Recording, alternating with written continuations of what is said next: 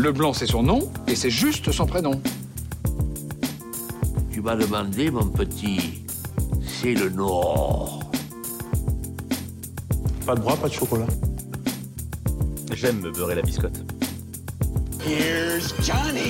Bienvenue dans ce nouveau numéro de votre rendez-vous hebdomadaire consacré au cinéma. C'est l'instant ciné. Comme chaque semaine, on se retrouve pour parler de toute l'actu ciné avec 5 infos que j'ai soigneusement sélectionnées pour vous. Et en seconde partie d'émission, je reviendrai sur un film à aller découvrir en ce moment dans les salles de cinéma. Alors, sans plus attendre, on passe tout de suite aux actus.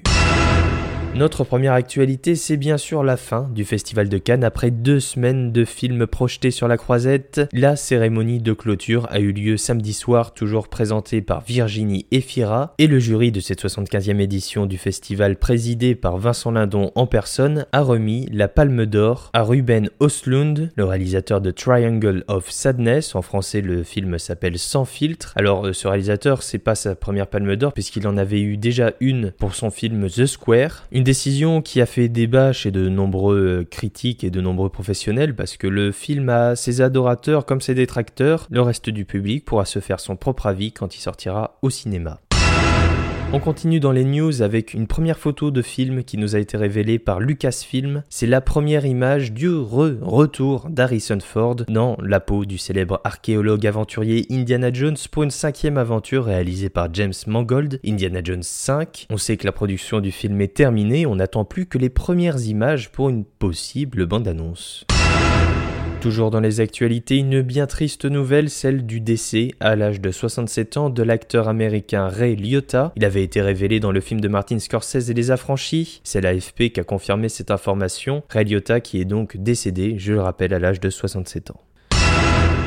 Continuons dans les actualités avec une info qui nous a été révélée par Variety. L'actrice Rachel Zegler, qui sera bientôt la star du film Blanche-Neige de Disney, eh bien sera également la star d'un film préquel de la saga Hunger Games. Un film qui se passera des années avant l'histoire qui nous a été présentée dans la saga sur grand écran. Cette nouvelle histoire sera inspirée du roman lui-même préquel qui est sorti en 2020 de la saga Hunger Games. Et enfin, pour terminer ce tour des actualités cinéma, Chris Hemsworth a révélé sur son compte Instagram une photo du premier clap du début du tournage pour le préquel de Mad Max Fury Road, toujours réalisé par George Miller. Ça s'appellera Furiosa et ça se centrera sur la jeunesse du personnage interprété dans Mad Max Fury Road par Charlize Theron, qui sera cette fois-ci incarné par Anya Taylor-Joy. On retrouvera donc Chris Hemsworth au casting, mais également Tom Burke. La sortie est prévue au cinéma en mai 2024.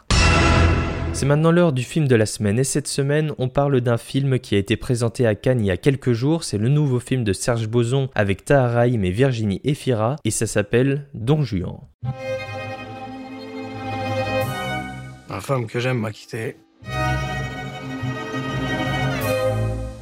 Sans un mot.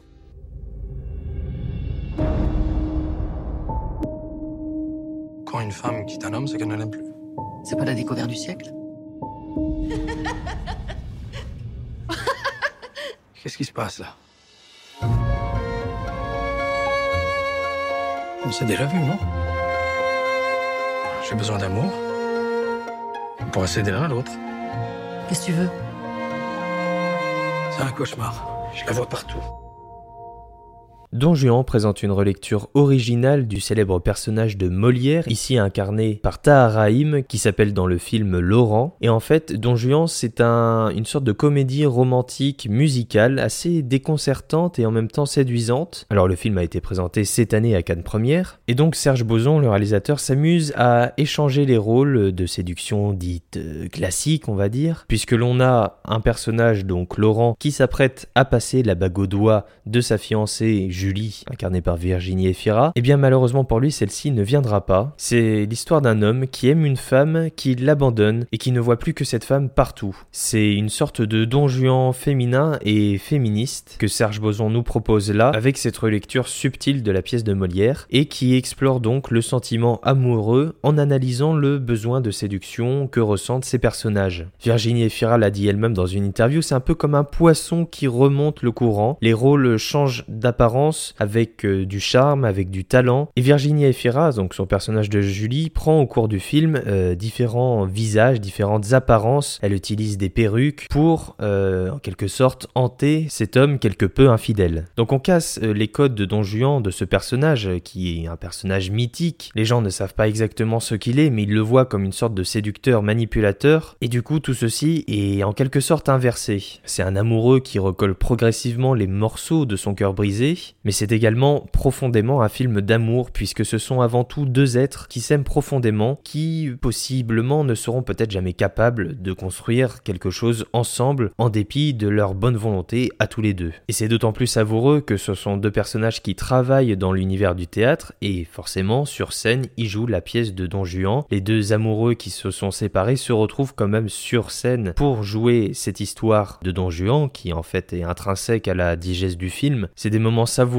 par la mise en scène, mais également par la musique qui est très présente, ou encore le fait qu'ils déclament leur texte avec des mots contemporains, ce qui fait qu'on a une approche avec des allers-retours entre le texte original et son adaptation dans le film, qui est finalement très facile à suivre parce que là pour le coup, c'est extrêmement bien fait. Ce qu'on retient aussi de Don Juan, c'est son ton profondément décalé, avec notamment les nombreuses parties chantées ou parler chanter comme on veut, et c'est dans ces moments-là qu'on sent vraiment que c'est un film de Serge Boson, qui est quelqu'un, euh, si vous ne le connaissez pas, qui est habitué à faire des films, euh, oui, disons, disons décalés ou à contre-courant de ce que peut proposer, entre guillemets, normalement ou classiquement le cinéma français en ce moment. Alors, dans Don Juan, on s'amuse, on rit, on est quelque temps ému, mais avec ce geste qui est propre à une gestuelle de cinéma bien particulière, Don Juan arrive à nous charmer, et euh, avant tout par la présence de ces deux acteurs, Virginie Efira et Tahar Rahim, on le sait, sont des acteurs formidables, et ici leur alchimie, ou plutôt leur anti-alchimie, est vraiment poignante à l'écran et nous emporte vraiment sans nous lâcher pendant euh, pas moins d'une heure et demie. Bref, tout cela pour vous dire que Don Juan c'est génial et que je vous recommande chaudement d'aller découvrir ce film au cinéma.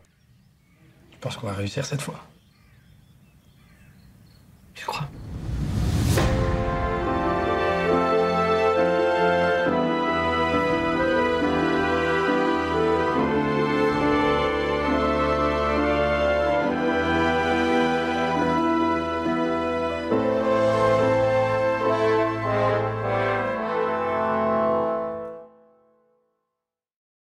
Voilà, c'est tout pour cette semaine. Je vous remercie d'avoir écouté cette émission. Vous pouvez bien évidemment vous abonner pour avoir directement chaque émission dès leur sortie. Vous pouvez également me suivre sur Twitter et Instagram pour être au courant des dernières actus à la mode. Les liens sont dans la description. Je vous souhaite une bonne fin de semaine, un bon week-end et on se retrouve comme d'habitude la semaine prochaine pour un nouveau numéro de l'Instant Ciné, plein de cinéma et plein d'actu. Alors, je vous dis à la semaine prochaine.